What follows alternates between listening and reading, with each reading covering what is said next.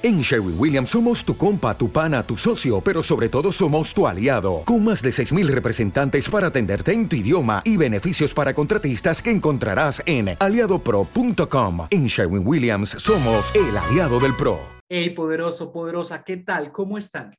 Bienvenidos a un episodio en el cual vamos a ver cómo excitar a la Tierra por medio de aspectos femeninos. Y antes de empezar, pues aclaremos dos cosas. Lo primero, excitar la realidad física, o sea, la tierra. Porque siempre que hablamos de tierra es la realidad física. Y cuando uno excita a alguien, ese alguien que quiere, pues más de lo que lo está excitando. Y si excitamos a nuestra realidad física, pues nuestra realidad física querrá más de lo que hay en nuestra realidad física. Entonces, ¿qué hace parte de nuestra realidad física? El dinero, las relaciones, los negocios, el tiempo, bueno, lo que sea que haya en tu realidad física en este momento. Si logras excitar esa realidad física, pues no solo querrás más, sino que tendrás más. Por otro lado, ya pasando a los aspectos femeninos. Cuando hablo de aspectos femeninos o masculinos no me refiero al sexo, o sea, si es hombre o si es mujer, y tampoco me refiero a orientación sexual, porque aspectos femeninos y masculinos los tenemos todos en el mundo, hombres, mujeres y cualquiera de los sexos que hayan surgido en la comunidad LGTBI. Todos tenemos aspectos femeninos y masculinos, todos. Un aspecto femenino, por ejemplo, recibir. Pero es que todo el mundo recibe en cualquier momento. Un hombre recibe, por muy hombre que sea, en cualquier momento recibe. ¿Qué puede recibir? El pago de algo un regalo. Puede recibir cualquier cosa. Y una mujer puede tener un aspecto masculino, por ejemplo, dar. Una mujer en cualquier momento da, de pronto le da de comer a sus hijos. Eso es dar y eso es un aspecto masculino. Entonces aquí no te me preocupes si eres la mujer más eh, heterosexual o la mujer menos heterosexual, el hombre más heterosexual, no no tiene nada que ver con eso. Son aspectos que son necesarios para materializar y para excitar nuestra realidad física si es que deseamos más de lo que sea que haya en nuestra realidad física. Así que si todo esto es de tu interés, quédate porque lo vamos a desvelar cosita por cosita. Vas a aprender el proceso que hay detrás de la excitación de tu tierra y de cómo obtener más cosas en tu realidad física. El dinero no es el fin. El verdadero fin es el poder. Poder sobre nosotros mismos y poder sobre esta realidad. Sin embargo, el dinero es la antesala, es el primer escalón en el ascenso hacia el verdadero poder. Mi nombre es Jean-Pierre Bernal, aquí documentaré mi viaje, descubrirás las cosas que hago y aprendo para que juntos subamos ese escalón. Bienvenido a la antesala del poder.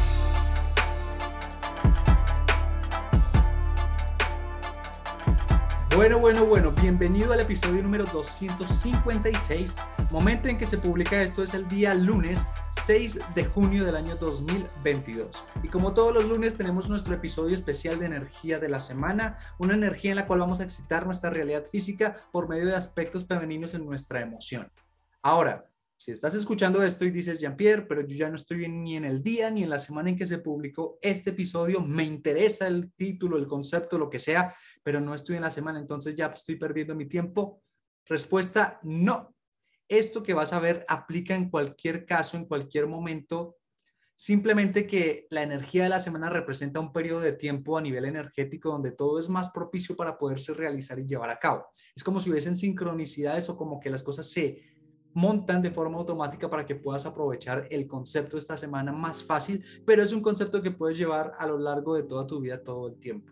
El ejemplo que siempre pongo para explicar esto y que las personas que ya me han escuchado el ejemplo les pido el favor de que adelanten unos 25 segundos más o menos, es el siguiente.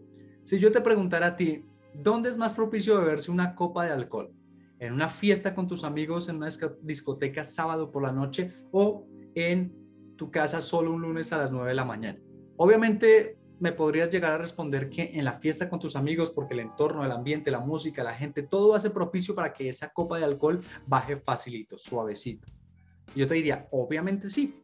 Y yo estaría de acuerdo contigo en esa respuesta porque, claro, ese entorno, esa fiesta, ese ambiente hace que sea más propicio. Pero también estarás de acuerdo conmigo en que nada te impide beberte esa copa de alcohol solo en tu casa a las 9 de la mañana. Nada te lo impide. El concepto que trabajamos es la copa de alcohol. La energía de la semana es la discoteca con tus amigos. Esta semana estamos en fiesta en la discoteca, entonces vamos a beber esa copa de alcohol más fácil. Pero entonces los días que no estemos en la fiesta, pues también podemos bebernos esa copa de alcohol. Puedes estar en tu casa, en el restaurante, en la cafetería, en donde tú quieras. Y te puedes beber esa copa aunque no sea la fiesta con tus amigos. Y es algo que deberíamos trabajar todo el tiempo. Entonces el concepto lo puedes trabajar cuando quieras, pero esta semana, si es que tienes eh, la fortuna de escuchar este episodio esta semana, pues esta semana es propicio para trabajarla. Y pues de paso, pues aprovecho para decirte que estamos publicando episodios todos los días y esa es la ventaja de estar al día con los episodios que vamos publicando. Pero bueno, entendiendo todo esto, ya pasemos a la parte de nuestro episodio que tiene que ver con eso de excitar la tierra. ¿De dónde sale esto de excitar la tierra por medio de aspectos femeninos? Y esta energía sale de la porción de la Torah número 34 llamada Bamidbar, la cual traduce en el desierto y es la primera porción del libro de Números bueno, lo traducen números, pero pues sería más Bamidbar, o sea, en el desierto. Yo puedo entender por qué lo traducen números y es porque precisamente en las primeras dos porciones hablan de un censo a los hijos de Israel y ahí hacen un conteo de toda la gente que había y por eso puede que lo pusieran como números, aunque en realidad no tiene nada que ver, como ya veremos. Esta porción va del libro de números capítulo 1 versículo 1 hasta el capítulo 4 versículo 20. Y de hecho, si tú la lees literal, podría llegar a ser una de las porciones más aburridas de la Torah, porque aquí me cuentan los números de la gente que había en ese entonces de la época de Moisés. Uno dice, pero ¿para qué? ¿Esto de qué me sirve? O sea, esto no me sirve de nada leerlo literal. Lógicamente, como ya lo hemos visto en muchos episodios anteriores, aquí detrás de todas estas palabras hay un secreto y lo que nos importa es ese secreto porque ese secreto es el que nos sirve a día de hoy, que nos es vigente hoy que podemos utilizar hoy y que no tienen nada que ver con qué gente había en ese momento. Pero para ello hay que entender el secreto. Aún así voy a decir el resumen rápido de la paracha como lo hago todos los episodios de energía de la semana. La paracha nos ubica en el segundo mes del segundo año después de la salida de Egipto, están en el desierto del Sinaí y Dios le manda a Moshe a hacer un censo de todas las tribus de Israel. Cada una de las tribus, la gente que había por tribu y al final da un total de 603.550 personas, o bueno, de hombres de entre 20 y 60 años. Pero la tribu de Levi, los descendientes de Levi son contados aparte y ellos son 22.300 personas. Más adelante, y que es lo que nos importa, porque Levi fue contado aparte. Los levitas pues sirven en el santuario, reemplazan a los primogénitos para hacer el servicio sagrado, como los levitas no pudieron reemplazar a todos los primogénitos que, que faltaron como 273, aquí habla de cómo estos tienen que redimirse pagando cinco cheques o cinco monedas de plata al Cohen, al sacerdote, para hacer esa redención.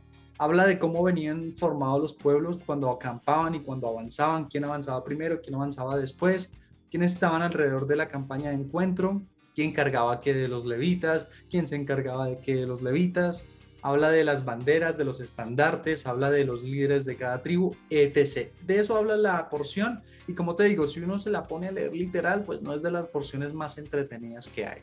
Pero empecemos. Esta porción, como te dije, se llama Bamidbar, que traduce en el desierto. Pero, ¿cómo así en el desierto? Esto implica que en este momento estaríamos en el desierto. ¿Y qué es el desierto en sí? Pues el desierto es no tener ninguna pertenencia, o sea, eh, total carencia. Y si se manda a hacer un censo de la gente en medio del desierto, o sea, en medio de la carencia, simplemente es para ver dónde está la conciencia de cada persona. En ese momento es preguntarnos en dónde se encuentra nuestra conciencia. Y esto es muy importante saberlo porque si nos pusiéramos en la situación de carencia total, en que no tenemos ninguna pertenencia física, ¿en dónde estaría nuestra conciencia? ¿Nos sentiríamos abundantes, nos sentiríamos tranquilos o por el contrario, nos sentiríamos preocupados, nos sentiríamos en carencia? Porque hay mucha gente que si no tiene algo que lo arraiga a Malhut, algo que lo arraiga, a la realidad física, siente que no es nadie ni que es nada. Ahí es donde vemos las, las personas que viven de apariencias. Si les quitas el carro, si les quitas el trabajo, si les quitas el ingreso, sienten que ya no vale la pena vivir, que porque ellos no son nada sin eso. Entonces hay que ver dónde está nuestra conciencia. Y muchas veces no nos conocemos a nosotros bien, sino hasta que estamos dentro de estas situaciones de carencia que uno no tiene que llegar propiamente a nivel físico a realmente estar en el desierto, o sea, empobrecerse totalmente y no tener nada. Uno lo puede hacer aquí a nivel mental. Si perdieses todo en este momento, ¿dónde estaría tu conciencia? ¿Cómo te percibirías a ti? ¿Qué nivel de discernimiento tendrías de la vida? Haz el ejercicio mental Imagínate que no tuvieses nada y que nada estuviese bajo tu percepción, que digamos si tú tienes una carrera universitaria y en ese momento surgiera un robot que reemplazara todas las funciones que tú haces y tu carrera ya no valiese nada, ¿te sentirías mal? ¿Dónde estaría tu conciencia en ese momento? Es un ejercicio mental, no necesariamente tienes que llegar a la parte de la pobreza real. Y parte de ese discernimiento que uno sensa acá para saber en dónde está esa conciencia es para ver si la persona tiene capacidad de separar lo profano y lo sagrado. Que parte de, entender esto de lo profano y lo sagrado no es si es pecaminoso si no, sino tiene que ver más con el hecho de que la persona pueda ser capaz de ver la perfección que hay detrás de las cosas. Por ejemplo, si te despidieron y en este momento no te quejas y eres capaz de ver que es perfecto, que de pronto es la oportunidad de tener más tiempo para ti, de poder dedicarte por fin a lo que te interesa hacer, pues eso es un nivel de discernimiento elevado. ¿Qué pasa con la mayoría de las personas? La mayoría de las personas no tiene un DAD, no tiene un, un nivel de discernimiento para inferir las cosas. Y eso los hace entrar en estado de víctima. Y cuando una persona entra en estado de víctima, lo que está haciendo es emitiendo un juicio. Y cuando emite un juicio, se vuelve juez, o sea, tiene afinidad de forma con el juez y este mundo fue creado con rigor, con juicio severo, o sea que hay un juez en el mundo celeste, por decirlo así, que está todo el tiempo emitiendo juicios. Y si tú eres afín a él, pues él te va a emitir un juicio. El problema es que este mundo, al ser criado con rigor, lo único que le espera a una persona al ser juzgada es sufrimiento. ¿Y por qué crees que la mayoría de las personas sufren? Por eso. Y cuando hablo de sufrir no es que les peguen ni nada, sino que todo el tiempo están intranquilos, como que no se sienten satisfechos, como que todo el tiempo falta algo y de eso se trata ese juicio que cae, que también pueden recaer cosas severas como que los golpeen, que los atraquen, que pierdan el trabajo, que pierdan las propiedades, lo que sea, pero bueno, eso es otra cosa. Y de ahí es donde viene la razón por la cual Moisés, el profeta, logró llegar hasta donde logró llegar, porque él fue el profeta más elevado del pueblo de Israel. Y se dice que él logró hacerlo porque él tenía algo que se llamaba benedicción sobre benedicción. Y lo que él hacía es que él decía, wow, me llegó esta bendición, que esa bendición él se la había ganado con su trabajo, con sus acciones, eran proporcionales a lo que él hacía, pero por alguna razón decía, miércoles, me llegó esto y yo no sé ni qué he hecho para ganármelo. Lo recibo, pero pues, no creo que sea para mí. O sea, yo siendo quien soy, me llega esto tan, tan bonito y lo que hacía cuando le llegaba eso tan bonito y, al verlo de esa manera era bendecir la bendición. Entonces, él, al dar más bendición, al poner más bendición en la bendición que recibía, pues eso generaba como un círculo virtuoso y recibía cada vez más. ¿Qué pasa con la gente? Les llega algo bueno y en vez de ver la bendición que hay detrás, empiezan a ver todo lo malo, todo lo que les falta, todas las carencias, y eso que genera que se vuelvan atractivos para más carencias, para todo lo que hace falta, para todo lo malo, como dice el dicho, al caído caerle, si tú estás en vibra de caído, pues te va a caer lo malo a ti. O sea, te va a buscar todo lo malo para caerte. Si tú estás en vibra de bendición, pues la bendición te va a buscar. Entonces, importante el discernimiento, porque de ahí parte la forma en la cual te van a contar o no te van a contar. Ya a lo largo de esta semana iremos publicando algunos episodios para entender mejor esto del DAD, del discernimiento, también lo del censo, porque no me quiero centrar en eso, sino en la parte de los aspectos femeninos. Y en esta porción lo que Dios le dice a Moshe, que cuando haga el censo no vaya a contar a los hijos de Levi, a los descendientes de la tribu de Levi, con los hijos de Israel, o sea, que los cuente aparte. Y de hecho, cuando dice cuenta a los hijos de Israel, le dice la palabra Seú, que la interpretan o la traducen como censar, aunque en realidad no es censar, o sea, contar gente. Y cuando dice cuenta a los hijos de Levi o a los descendientes de Levi, utiliza la palabra naso, que traduce más como elevar. O sea que a unos les dice como cuéntalos y a otros les dice elévalos. Y eso tiene que ver con que antes del becerro de oro, los primogénitos de las demás tribus iban a ser los que dieran el servicio sagrado. Pero cuando llegó el problemita o el pecado del becerro de oro, los de la tribu de Levi no participaron en eso.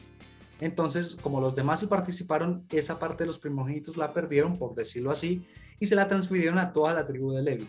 Entonces ellos quedaron como una posición privilegiada. Y de hecho, si uno mira los trabajos que tenían la gente del pueblo de Israel y las personas de la tribu de Levi, era muy distinto, porque a los del pueblo de Israel sí les tocaba meterle fuerzas, sí les tocaba hacer esfuerzos físicos en sus trabajos, porque algunos eran pastores, algunos otros eran agricultores. Bueno, siempre había algún esfuerzo. En cambio, a los de la tribu de Levi les tocaba las cosas como artísticas, las cosas más tranquilas, de bailar, de tocar música, cantar.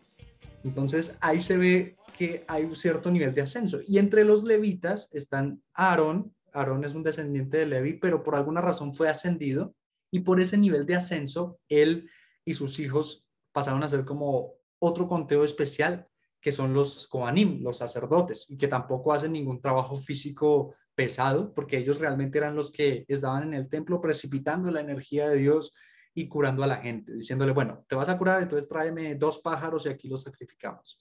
Que ya hemos visto en otros episodios que no tienen nada que ver con que sean animales y que maten animales, eso es simplemente una alusión a todo un proceso de, curación y bueno, todo lo que tiene que hacer una persona a nivel metafísico para curarse, pero que está puesto en una historia que pareciera como gente sanguinaria que mata animales, pero en realidad no es así. Pero no solo los levitas no participaron en la parte del becerro de oro, sino también las mujeres. Y esto tiene que ver con el nivel de discernimiento que tenían. Esta parte del discernimiento, este Daat, es una cuasi sefirá en el árbol de la vida que surgió después del pecado de Adán y que se traduce normalmente como conocimiento que tiene que ver parte con reconocer las cosas, con discernir, bueno, con lo que yo percibo a nivel subjetivo, porque en realidad es algo subjetivo, de cómo es la realidad según el entendimiento que yo tengo de la sabiduría a la que tengo acceso. O sea, tú tienes una información a la cual tienes acceso, ya sea por experiencia o por estudio, tienes una forma de entender esa información y del resultado de lo que tú entiendas de esa información sale la percepción subjetiva de tu realidad y eso es data. Dentro de edad hay solo cinco estados de misericordia y hay cinco estados de juicio. O sea, hay bien y mal. Esa percepción de bueno y malo está acá. Esos cinco estados de juicio son los que representan la tribu de Levi. Y el hecho de que tengan esta representación y de que tengan este tipo de conciencia en la cual hay estos estados, les permitió ver que eso del pecado del becerro de oro o ese episodio del becerro de oro estaba mal y por eso no participaron. Por consiguiente, también cuando hablamos de levitas, independientemente que hoy en día ya no existen, estamos hablando de aspectos femeninos. Y en especial de esos de Gebura. Gebura normalmente es o restricción o disciplina o deseo. En este caso lo tomamos como esa parte del deseo, de deseo de, de recibir o un deseo sobre alguna cosa. Entonces los levitas representan eso. Como ya no existen levitas, las mujeres que son de alma de Israel hoy en día tienen esa ventaja que no tienen los hombres, por decirlo así. Yo conocí un maestro que decía que las mujeres siempre iban a tener mayor capacidad de prosperidad que el hombre. Nunca explicó por qué, pero en esta porción se explica por qué. Y es porque, claro, cuando como los primogénitos perdieron el puesto y fueron reemplazados por los levitas, y al no existir ya levitas, pues las mujeres tomaron ese lugar. Las mujeres nacen con esa energía de primogenitura, automáticamente. Las mujeres de alma de Israel. ¿Y quiénes son mujeres de almas de Israel? Las mujeres que tienen interés por la espiritualidad. Por ejemplo, una mujer que me está escuchando en este momento aquí es alma de Israel, porque no tendría ningún sentido que una mujer que no lo sea me esté escuchando, me esté viendo, a menos de que le parezca lindo, pero ya es otra cosa. Y no creo que esa sea la razón por la cual se queda escuchando esto. En todo caso, como las mujeres tienen esa parte o esa energía extra de primogenitura, pues tienen una ventaja a nivel energético y espiritual que hace que prosperen más fácil. De hecho, si una mujer y un hombre hacen las mismas tareas, las mismas cosas, siempre, casi siempre, por no decir siempre, pero siempre, la mujer le va a ir mejor en el negocio. No sé, si un hombre y una mujer entran en un multinivel, que los, siempre les dan como el mismo guion, mismo parlamento, las mismas acciones, y los dos hacen lo mismo, con la misma cantidad de esfuerzo, con las mismas palabras, las mismas inflexiones, todo igual, a la mujer le va a ir mejor que a él. Es así. Y en este episodio vamos a ver por qué las mujeres tienen como esa ventaja sobre los hombres. El concepto de lo levita o de lo femenino es necesario para que ese principio de femenino atraviese todo Serampín, el mundo de la emoción, que es masculino, y pueda llegar hasta Nukba. Nukba es femenino y hace parte de nuestra realidad física. O sea que toda esa gran luz que viene de ese mundo intelectual, de ese mundo de creación, eso que potencialmente se puede crear y que puede existir en mi realidad, como ese sueño, ese deseo, ese objetivo que tengo en la mente, pero todavía no existe, para que llegue a esta realidad física tiene que pasar por mi emoción. La cuestión es que mi emoción es masculino y ese, esa parte de esa idea es femenino. Para que llegue a mi realidad física, que también es femenino, tiene que pasar por este mundo emocional que es masculino. O sea que hay un punto intermedio, pero como todo también tiene dentro de sí aspectos femeninos y aspectos masculinos, los levitas se encargan de hacer transitar esa gran luz, esa gran energía del mundo de creación para que llegue hasta la realidad física por medio de las emociones y se encargan de activar esos aspectos femeninos en la emoción que repito es masculina porque sin eso al ser algo que viene desde lo femenino y pase por lo masculino no llegaría o no seguiría o no podría conectarse con la realidad física y hasta ahí se perdería eso, se quedaría en puro mundo emocional. Es cuando alguien tiene ideas súper geniales, tiene ideas increíbles de lo que podría llegar a ser, inventar, crear, lo que sea, pero siempre se quedan en ideas geniales y él se queda fantaseando en esa idea, pero nunca la lleva a cabo. Es porque no tiene estos agentes o estos aspectos femeninos en su emoción que le permiten precipitar. De hecho, cuando vemos hombres que por lo general son homosexuales y tienen muy acentuado esta parte femenina y se dedican a tareas creativas, por ejemplo, ser estilistas, por ejemplo, ser dibujantes, diseñadores de moda, todas estas cosas que requieren mucha creatividad, les suele ir muy bien porque como tienen estos aspectos femeninos tan necesarios dentro de la emoción para materializar, entonces les queda súper fácil y uno los ve que tienen éxito en sus carreras y en sus profesiones. En cambio, hay tipos que son tan machos que se olvidan de esos aspectos femeninos y son los que están trabajando en plantas y que cada quincena se van a ir a beber cerveza y a escuchar rancheras. O sea, no les va tan bien a nivel económico porque les falta esa parte de hacer descender desde el mundo de la creatividad o desde el mundo de la creación más bien hasta su realidad física. No tienen esa capacidad de hacerlo y cuando les llega una buena idea se, quedan en la idea y fantasean en la idea, disfrutan emocionalmente de la idea pero no la pueden hacer realidad. Y, por eso es necesario tener levitas o ese aspecto femenino, porque como dije, los levitas ya no existen pero da igual si existieron o no. Lo que importa es que lo podamos utilizar ese aspecto femenino dentro de nuestra emoción para materializar. Y como los levitas o ese aspecto femenino representa cinco estados de juicio, cinco estados de Geburah, que también son cinco estados de deseo, tengo que mirar en el mundo emocional cada una de las seis emociones que hay, su estado de deseo para que yo pueda hacer esta precipitación. O sea, me viene la idea, la idea creativa, es una luz grandísima para que yo la vuelva a realidad, para que yo la materialice en mi realidad física, tengo que hacerla transitar por cada una de las seis emociones. Y para que esa luz vaya bajando y vaya bajando hasta que llegue a la realidad física en ese circuito, pues tiene que existir el deseo en cada una de sus estaciones, o sea, en cada una de sus emociones. Y la primera emoción, vamos a ver aquí el proceso rápido con un ejemplo para que se entienda. La primera emoción es el amor. El amor es Gesed. Entonces yo tengo que tener deseo de amor. ¿Y ese amor qué es? Es dar o beneficiar a los demás. Es ese deseo de contribuir, de hacer por el otro, de pensar en el otro, de ser altruista. Entonces yo tengo deseo de hacerlo. Tengo una idea creativa. Bueno, listo. ¿Cómo puedo beneficiar a las personas con esa idea creativa? Por ejemplo, te llegó la idea de hacer perros calientes. Maravillosa idea. Genial. ¿Cómo benefician esos perros calientes a la gente? Ah, no, es que utilizo eh, ingredientes que son menos nocivos para la salud. Yo mismo los preparo, yo mismo cojo la carne, la muelo y armo la salchicha. Yo mismo puedo crear perros calientes veganos con pan eh, fermentado, bueno, lo que sea, pero yo estoy pensando en las otras personas, hacerle el menor daño posible, pero con una comida, un snack rápido. Siempre pensando en lo otro. El deseo es eso inicialmente cuando inicia la emoción. De ahí pasa a Geburah, que sería la restricción o sería también el deseo mismo. Entonces hay que tener deseo de deseo. Y ahí es donde viene la parte de, bueno, listo, yo estoy haciendo esto como un negocio, pero sé que si lo regalo la gente no lo valoraría. Entonces, ¿qué precio le pondría? Y además, ¿qué precio desearía yo recibir por todo el trabajo que le voy a meter? Ah, listo, ¿no? 5 dólares por perro. Perfecto. Perfecto. Entonces, ahí está mi deseo. También tengo que tener deseo de recibir porque si no, al final me voy a frustrar de paso a la belleza, que sería la tercera emoción, tengo que tener deseo de belleza, pero la belleza qué es? El balance entre lo que yo doy y lo que yo deseo recibir. Así que si deseo dar más, o sea, digo, listo, 5 dólares está bien, pero quisiera cobrar 10. Si tú quieres cobrar 10 con un perro caliente, pues tienes que dar más en el perro caliente. Entonces tendrás que hacer un perro especial que tenga más ingredientes o que tenga ingredientes más selectos o tienes que ofrecer algún tipo de servicio, pero tienes que dar más para poder recibir más. Y ahí está el balance. Entonces tienes que tener un deseo mayor de belleza en este punto. La cuarta emoción tiene que ver con la perseverancia y tienes que tener un deseo de perseverar. O sea, yo sé que cualquier idea que queramos llevar a cabo requiere un trabajo. Pues tú tienes que tener deseo de realizar ese trabajo. No tiene que ser algo como, ah, es que toca hacerlo. Es que toca hacerlo porque no tengo plata para contratar a nadie. Es que toca hacerlo porque si no nadie más lo hace si no lo hago yo, no lo, no lo hace nadie bien. Eso no tiene que cruzar por tu mente, sino que tiene que ser un deseo realmente de hacerlo. Como un deseo de decir, bueno, si me toca hacerlo 50 veces hasta que salga bien, lo voy a hacer cada una de esas veces con cariño porque deseo hacerlo.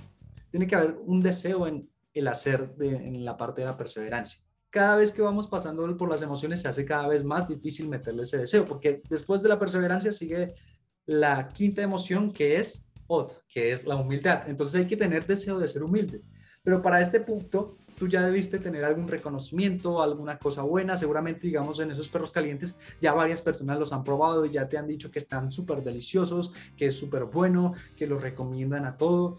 Mejor dicho, ya has recibido bastantes, incluso de pronto hasta algún premio por tus perros calientes veganos o de mejor ingrediente.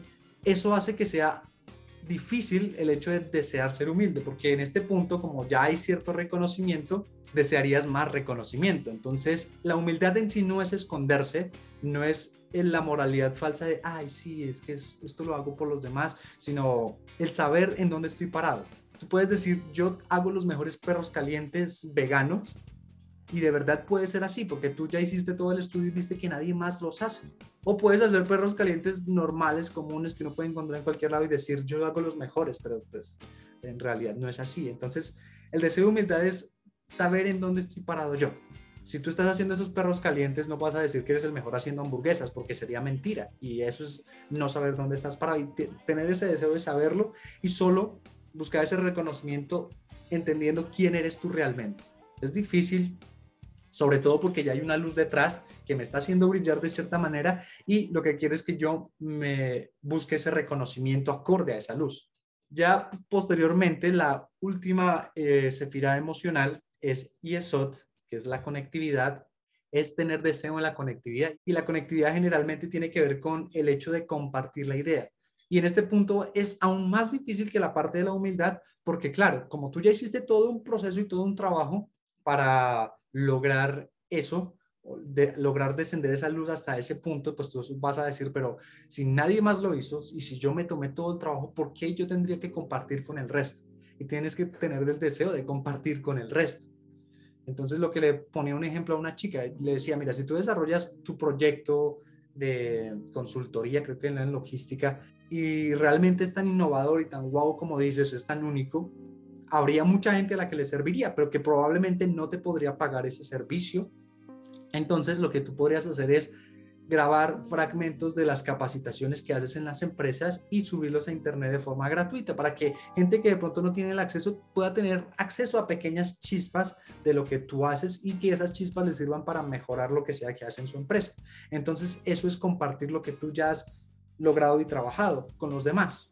Y, y repito, no es fácil porque como ya hay luz detrás, y tú has hecho todo un trabajo, porque la perseverancia, que la belleza, que qué es lo que voy a dar, que qué es lo que voy a recibir, bueno, todo eso ya has hecho un trabajo y no es fácil decir voy a compartir. Si por alguna razón me preguntas, bueno, y en los perritos calientes, ¿cómo hacerlo de compartir? Pues imagínate que tú ya tienes un negocio súper exitoso en, en los perritos calientes y ahora tienes que compartir lo que tú te has ganado. Entonces, es decir, bueno, voy a donar el 10% de las ganancias a una escuela de gastronomía para que ellos también puedan realizar comida rápida o puedan entrenar a las personas que estudian ahí en comida rápida y que de pronto sea gente que no tiene acceso a, a pagar el curso o gente que sí, pero requiera mejor capacitación. Entonces es una forma de compartir algo que tú que te ganaste. Y repito, no es fácil porque todo el mundo está pensando desde una parte egoísta y decir, bueno, ¿yo por qué voy a compartir si yo hice el trabajo? Que ellos lo hagan. Y finalmente, ya después de que todas las emociones se han completado, llegaría la parte de la realidad física, pero la realidad física es algo que sucede de forma automática por todo el trabajo emocional anterior, o sea, es un resultado y es súbdito del el trabajo emocional. Pero para que ocurriera todo eso, como te diste cuenta, tuvo que haber un aspecto femenino de deseo de algo, de deseo, deseo, en cada una de las emociones. Pero este trabajo de los levitas solo va a ser necesario mientras exista un mundo de corrección, porque hay cuatro mundos, emanación, creación, formación y acción. Lo que estamos haciendo es cogiendo desde el mundo de, creación y mandarlo hasta el mundo de acción, que es nuestra realidad física, y eso es lo que harían los levitas. Cuando ya llegue el maratículo, o sea, el fin de la corrección, lo que las religiones llaman el final de los tiempos, se dice que Dios, el nombre de Dios va a ser uno, o sea que los cuatro mundos se van a unir y van a ser uno, entonces ya no va a ser necesario hacer transitar porque las cosas van a surgir automáticamente. O sea que este trabajo va a ser vigente durante algunos siglos más, pero después ya no va a ser necesario. Aún así, como todavía estamos en esta época, pues necesitamos el hecho de hacer transitar esa luz por medio de las emociones para que se materialice nuestra realidad física. Y para entender mejor cómo este trabajo de los Levis hace para excitar la Tierra, la realidad física, tenemos que remitirnos a la época en la que existían los Levis y en la época en la que ellos hacían su oficio. Porque en ese entonces había un templo, un tabernáculo, y ahí estaban todos los sacerdotes con el trabajo de hacer las ofrendas, los sacrificios, y eso lo que hacía era hacer descender algo, precipitar desde Atzilut, desde el mundo de emanación, desde el mundo más alto de esos cuatro que ya mencionamos, la luz. Después la luz pasa a creación, de la creación pasa al mundo de formación, o sea, la emocional, y de ahí pasa últimamente a nuestra realidad física. Entonces, tres grupos se encargaban de, de hacer que todo este proceso funcionara de precipitación. El primero, los sacerdotes, como te dije, eran los que estaban encargados de hacer las ofrendas, los sacrificios, y eran los que recibían las ofrendas y lo que iba a ser sacrificado del pueblo. O sea que ellos aceptaban o no aceptaban las ofrendas dependiendo del ta'at, del discernimiento que tuviese la gente que traía la ofrenda o el sacrificio. O sea que estaban el Cohen en la parte de arriba y el pueblo en la parte de abajo, que eran los que traían lo que el sacerdote le pedía. En medio de ellos dos estaba los Leví, porque tengamos en cuenta algo. Esto era un templo, pero no tiene nada que ver con los templos que conocemos de hoy en día, que la gente va a orar y rezar. Allá nadie iba a orar y rezar. Ese templo era más parecido a una especie de hospital en el cual esas ofrendas y esos sacrificios eran para curar el alma de las personas.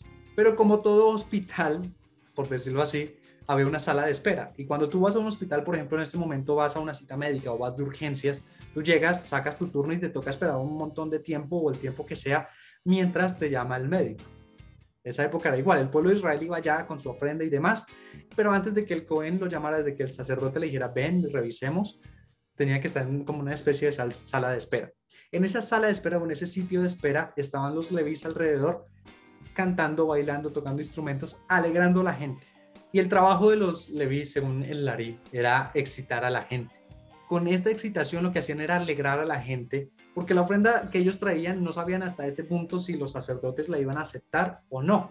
Podrían rechazarla. Y ellos no podrían darse cuenta si lo que tenían en ese momento era rechazable o aceptable si no tenían el discernimiento. Y una de las formas en las cuales la persona pierde el discernimiento es cuando no está alegre. Cuando no está alegre está como en, todo lo contrario, como en tristeza o en neutralidad, no es capaz de asumir la responsabilidad. Por ejemplo, cuando tú tengas a una persona que tenga un problema y que en el fondo tú sepas que esa persona tiene la culpa, en vez de decirle a la persona, hey, si tú tienes la culpa, porque en ese momento está como en un estado, en una vibra de víctima, que ya vimos que cuando la persona se pone en vibra de víctima, juzga y cuando juzga se pone en afinidad de forma con el juez y el juez le manda rigor y juicio severo, lo que tú tienes que hacer con la persona es llevarla a un sitio que la alegre, no sé, ponerle música, hacerla reír. Y ya cuando la persona se alegra, como que se da cuenta de su responsabilidad y ahí sí asume sus culpas. Entonces lo que hacían los levis era alegrar a la gente, excitarla, entiendo que la gente también representa la realidad física, para que ellos se den cuenta de tanto sus errores, de sus responsabilidades y de si las ofrendas que están llevando o no son las adecuadas para que el Cohen haga el sacrificio ya que si la persona no venía con la conciencia correcta a dar la ofrenda, no descendía el fuego que tenía que consumir la ofrenda. Y la conciencia correcta tiene que ver con un discernimiento correcto, con un discernimiento maduro. Entonces, de ese mundo de Atzilut, de ese mundo de emanación, descienden 370 luces. Y la idea es que esas 370 luces desciendan hasta el pueblo, hasta la parte final, hasta la realidad física, porque ellos son la vasija de esas luces. El primero en hacer ese trabajo de la precipitación, de que empiecen a bajar esas luces, es el sacerdote. Pero como te dije, toda esa luz tiene que transitar por el mundo emocional para que pueda llegar finalmente a la vasija, a la realidad física. Entonces ahí en medio de, ese proceso de tránsito de luz están los levis excitando a la gente, haciendo ese, ese proceso de tránsito, esos agentes de tránsito por medio de las seis sefirot, o sea, 370 más 6 da igual 376. Y el número 376 hace referencia o es el valor numérico de la palabra shalom. Shalom es paz. O sea que para que haya paz en este mundo, la gente tiene que recibir esas 370 luces y que transiten por sus emociones. Los levis en el fondo eran agentes que pacificaban a la gente. Así que en este mundo solo hay paz, solo hay shalem, plenitud, cuando lo femenino acepta su trabajo de ayudar a precipitar las cosas. Porque hay un femenino que hace todo lo contrario, que ayuda a precipitar las guerras. En este caso, si queremos paz en nuestra realidad física y ojalá pues en todo el mundo, tenemos que hacer que el femenino haga su trabajo de ayudar a precipitar la luz. Que repito, esa luz puede ser una idea, puede ser un proyecto, puede ser muchas cosas. En otras palabras, el trabajo de lo femenino hoy en día, en especial de las mujeres que son pueblo de Israel, pero también en los hombres dentro de sus aspectos o atributos femeninos, es excitar el pueblo. Y el pueblo que era la realidad física, excitar la realidad física para que desee recibir esas cosas y para que esa luz pueda llegar a la realidad física y se pueda manifestar. O sea, esa idea, ese negocio llegue a la realidad física y se manifieste en el proyecto real y que empiece a, a vender y hacer todas las cosas que ese proyecto quiere. Pero si te das cuenta, todo este proceso requiere un trabajo. ¿Qué pasa? Que la gente hoy en día no quiere hacer ese trabajo y cuando eso femenino se pone al servicio de todo lo contrario, no de precipitar esa luz, sino de alimentar la clipa, o sea, el mundo del caos. Lo que pasa es que hay gente que hoy en día quiere fama fácil. Y fama fácil no me refiero en cuanto al tiempo, que también, sino más a una fama que no es tan merecida en el sentido de que no hay un talento que la soporte. O sea, cuando tú me pones a mí un Justin Bieber al frente, independientemente de que me guste o que te guste ese cantante o no, uno dice, el tipo es famoso, pero porque tiene talento. Desde niño tocaba instrumentos, sabe bailar, tiene una voz bien, sabe componer, bueno, tiene talento musical y eso hace que sea famoso, independientemente de, si como persona sea o no sea. Eso es indiferente y con cualquier artista que tenga gran talento. Hoy en día hay gente que quiere la fama, pero no tiene o no quiere desarrollar, o sea, trabajo detrás, el talento que se requiere para la fama, sino simplemente ser famosos por ser famosos. La forma en la cual se valida o se llega, lleva a cabo eso de ser famoso por ser famoso, generalmente se logra a través de la parte sexual. Y ahí es cuando hay tantas mujeres en Instagram, por ejemplo, una red como esas, que tienen muchísimos seguidores, pero miles de seguidores y no producen contenido, no producen nada, no generan nada. Lo único que hacen es subir fotos con sus escotes. O sea que están utilizando esos aspectos femeninos para excitar la tierra, pero desde un punto de la clipa del mundo del caos. Porque no hay un talento, no hay un trabajo detrás desarrollado, sino simplemente es una excitación vana y vaga. Y ya vamos a ver poco a poco cómo así. Pero es eso, es como si tú quieres hacer, no sé, un trabajo, eh, quieres publicitar tu producto, pues puede haber todo un trabajo de mercadeo detrás para llevar a cabo ese producto y que eso puede tomar sus semanas, sus meses para después ejecutarlo o simplemente contratas a un par de mujeres en tanga y en bikini y que ellas estén abrazando el producto y, y sale más barato y de pronto hasta muy efectivo a la hora de atraer compradores.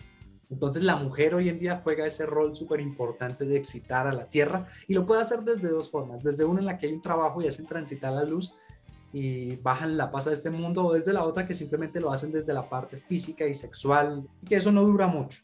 Es efectivo, pero no dura mucho, ya vamos a ver por qué. Así que, en otras palabras, lo que podemos decir es que la mujer hoy en día tiene la capacidad de excitar la tierra. Por eso es que se contratan esas mujeres en bikinis en vez de hombres en pantalonetas. No digo que los hombres en pantalonetas no puedan ser atractivos, en especial si una mujer me está escuchando y dice, ojalá fuese un hombre y no una mujer en tanga. Pero lo que atrae más que ese hombre musculoso en, en calzoncillos es la mujer en tanga, aún a las mismas mujeres que son heterosexuales. Entonces la mujer tiene esa capacidad que viene precisamente de esto, de la transferencia de la energía de los primogénitos a los levis, pero como no hay levis, pues lo que harán las mujeres hoy en día. Y tienen esa gran ventaja energética y tienen esa gran capacidad de utilizar esos atributos femeninos para excitar la tierra. ¿Y qué pasa hoy en día a diferencia de antes, que antes pareciera que la mujer era subyugada, que siempre era puesta detrás, de que no participaba, y hoy en día están en todos lados. Uno entra a cualquier carrera universitaria bueno, a casi cualquier carrera universitaria y la mayoría de las personas que hay en el salón son mujeres. Uno va a cualquier cosa espiritual, sea yoga, sea clases de cábala, sea eh, la misa, sea lo que sea espiritual, y uno que ve, la mayoría son mujeres, casi no hay hombres. Muchos ámbitos las mujeres ahora están participando más y están adquiriendo el poder de forma pública, porque antes lo tenían de forma oculta, ya que uno puede mirar múltiples ejemplos de cómo un hombre superpoderoso tomó la decisión que sea que tomó por una mujer. Por ejemplo, creo que era Marco Aurelio que casi abandona su puesto como eh, el emperador de Roma solamente por irse con Cleopatra. O sea, Cleopatra tenía poder sobre él y si Cleopatra le hubiese dicho, oye, declárale la guerra a tal persona, este tipo le declara la guerra a, a, ese pueblo o a esa persona simplemente porque Cleopatra se lo dijo, porque el tipo estaba tan encantado con ella. Otro ejemplo es Helena en Troya. Eh, fue como una especie de calentón o, infidelidad que hubo y eso hizo que Troya, que era un sitio que estaba dentro de Anatolia, actual Turquía, fuese atacada por todo el imperio griego. y fue la guerra más grande de su momento, que incluso está la película esta de Brad Pitt, fue una mujer la que causó toda esa guerra, una mujer. Entonces la mujer siempre ha gobernado, siempre ha tenido gran poder, solo que hoy en día lo hace público. Y es parte de lo que podríamos decir esa liberación femenina, porque en el fondo parte de realizar toda la corrección del mundo es que la mujer vuelva a estar por encima del hombre. O sea, la mujer en el sentido de realidad física, porque ella representa Malhut, la realidad física, y el hombre todo el mundo emocional vuelva a estar arriba, porque antes del pecado de Adán y Eva, Eva estaba arriba de Adán, pero en la caída el, castigo fue que Adán estuviese arriba de Eva, el hombre o lo masculino, pero no como hombre de hombre con genital pene, sino ese atributo masculino estuviese por encima de los atributos femeninos. La idea es que se haga la corrección y los atributos femeninos vuelvan a estar arriba de la parte masculina. Y de hecho en una relación de pareja, la relación de pareja funciona perfectamente cuando es la mujer la maestra del hombre. Cuando llegan a ese punto la relación es de lo mejor. Cuando el hombre es el que quiere estar por encima siempre, todo el tiempo y tomar las decisiones y demás, y supeditar a la mujer, subyugarla, a la, esposa, ahí es cuando la relación sufre y es seguro cuando el tipo llega y busca la amante y bueno, todos los problemas que uno puede imaginarse en la relación de pareja. Todo este trabajo que hemos hablado hasta este momento es lo que genera shalom, como ya lo dijimos, valor numérico 376, o sea, genera la paz. Cuando la mujer se utiliza para excitar a la tierra como un deseo físico, eso lleva a la violencia. Pero cuando la mujer se vuelve un objeto de deseo desde lo espiritual, o sea, para la precipitación de algo espiritual, lleva a los hombres a la paz. Y con mujer me refiero es a los aspectos femeninos. Y por eso el ejemplo de los antiguos imperios que peleaban eran por mujeres.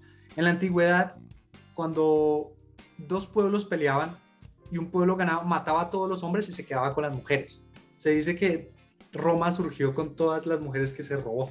La mujer cuando se utiliza únicamente como objeto de deseo genera violencia en el mundo, genera guerra. ¿Cuántas amistades no se han acabado porque los dos hombres estaban interesados en la misma mujer? Y ella de forma consciente o inconsciente se volvió un objeto de deseo sexual, un objeto de deseo físico. Cuando la mujer está solo en ese ámbito es muy baja.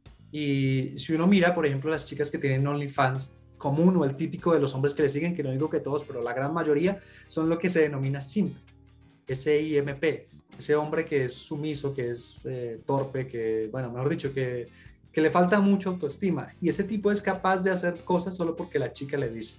Entonces eh, llega la chica, lo manipula, o sea, cuando se vuelve un objeto de manipulación sexual, que es lo que vemos muchas veces que sacan información y todo, entonces utilizan su parte de deseo sexual que no necesariamente tiene que ser acostarse con el hombre, simplemente ponerse provocativa en ese momento y el hombre le suelta todo, o, hace por ella lo que sea, lo manipula y en ese punto se convierte en un mundo de violencia aun si lo que le manda hacer en la manipulación no tiene nada que ver con violencia, matar o golpear. Es una especie de violencia porque lo está manipulando. No está con esa persona porque desea hacerlo. O sea, hay una intención egoísta detrás de su actuar, del de la mujer. Pero cuando hacen el trabajo, que es un trabajo que realmente sí toma trabajo hacer, que es precipitar la luz, precipitar esa parte espiritual, ahí es donde se genera la paz. Porque es cuando, si nos remitimos al ejemplo que dimos de los perros calientes, el tipo tuvo que pensar cuál era la mejor forma de sacar los perros calientes para que le guste a la gente, para entregárselos con la mejor presentación, cuáles serían los mejores puntos del, de la ciudad o de la calle para poder poner el local y que la gente llegue allí a comer y se sienta cómoda. Tuvo que hacer todo un trabajo de pensar, también un trabajo de publicidad, de hacerle saber a la gente, hey, aquí hay un local que hace perros calientes para que vengan y, y lo conozcan y lo degusten y demás. Y también un trabajo de, de enseñarle a los empleados todo eso. O sea, hubo todo un trabajo detrás y eso fue ese atributo femenino durante todo el mundo emocional haciendo transitar la luz y que al final queda pues plenitud, un negocio supremamente próspero. Una mujer que solamente se vale de su belleza y de su parte sexual para lograr las cosas, en un momento se le va a acabar su belleza y en un momento esa parte sexual no va a funcionar igual. Entonces va a llegar un punto en que se dio cuenta que lo único que hacía en su vida era o se volvió buena en acostarse con hombres, pero nunca construyó nada detrás. En cambio, el tipo que hizo todo el trabajo de construir un imperio, pues va a quedar con algo próspero para siempre. Así que parte de la corrección de esto, de que no se vuelva algo tergiversado, es que la mujer corrija eso de cambiar favores sexuales, que repito, no necesariamente tienen que ser acostarse. A veces el simple hecho de provocar entra en esto, cambiar esos favores sexuales por poder, por dinero, por estar con hombres que tienen eso. Entonces, la mujer que dice, bueno, siendo como soy ahorita, estoy con este tipo que se hace 3 mil dólares mensuales, ¿por qué no me consigo uno que tenga 5 mil? Entonces, siempre viendo como el más poderoso, el más rico, que yo no digo que esté mal que esté con un tipo millonario, o sea, es, es perfecto, pero si la razón por la cual está con ese tipo millonario es simplemente por lo que ese poder o ese dinero que tiene esa persona, ahí es donde está grave. La razón o el único momento en que la mujer tiene que utilizar su sexualidad tendría que ser cuando desea hacerlo con ese hombre. No porque hay un tipo de favor detrás o algún tipo de beneficio material detrás. Esa es la forma en la que la mujer lo corrige. Y bueno, este fue el episodio de hoy, fue la energía de la semana de hoy. Este, esta porción tiene muchísimos más secretos. No me meto ahí porque en realidad queda mucho más complejo, mucho más largo de lo que realmente es. Quise dejarlo lo más masticadito posible. Entonces la idea es que esta semana tú puedas revisar toda tu parte emocional, todo el proceso emocional a la hora de precipitar esa idea que tengas que puede ser ese negocio, puede ser ese proyecto de emprendimiento, puede ser la forma en la cual vas a resolver o vas a conseguir tu relación de pareja, puede ser esa forma en la cual vas a pagar tus deudas, bueno, cualquier cosa que tú quieras materializar en este mundo y que la tengas como idea, tiene que pasar por esos estadios emocionales. Y dentro de esos estadios emocionales, el agente de tránsito es lo que hacían los Levis, esa parte femenina, ese aspecto femenino. Entonces tienes que desarrollar ese aspecto femenino para que transite la luz y que la tierra se excite y desee, o sea, tu realidad física desee que eso sea una realidad, que eso realmente descienda y haya paz en tu realidad física, haya plenitud en tu realidad física. Ese es el trabajo de esta semana. Sin más por decir, te quiero hacer una invitación especial. Este podcast, La Antesala del Poder, tiene personas que saben realizar ese trabajo de precipitación, que lo están aprendiendo, que quieren coger todas esas ideas maravillosas y materializarlas, o sea, dominar la materia tal como lo dice la música del intro de este podcast. Y si tú haces resonancia, o sea, haces afinidad de forma, te sientes atraído por esto, sientes que ese es tu lugar, te hago la invitación de hacer parte. Para ello hay dos enlaces, uno hacia un grupo de WhatsApp y otro hacia un canal de Telegram. En ambos estamos forjando esa comunidad, así que puedes hacer parte de ambos sitios, no hay ningún problema con eso, o puedes hacer parte del que te quede más cómodo, sea WhatsApp o sea Telegram. Si por alguna razón dices, no, yo no quiero ser parte, por la razón que sea, de verdad, por la razón que sea, es totalmente respetable. Igual te agradezco mucho por haber llegado hasta este punto. De verdad, espero haberte podido aportar lo máximo posible con este episodio. No me restaría más a ti invitarte a escuchar los episodios que ya están publicados y a permanecer pendiente porque te dije en un momento, estamos publicando episodios todos los días. Entonces, siempre que publicamos un episodio nuevo tiene que ver con algo que esté pasando en ese momento. Así que de verdad te, invito a permanecer pendiente. Sin más, ahora sí, un abrazo grande y que utilices tus aspectos femeninos para excitar toda tierra. Te agradezco mucho por haber escuchado este episodio.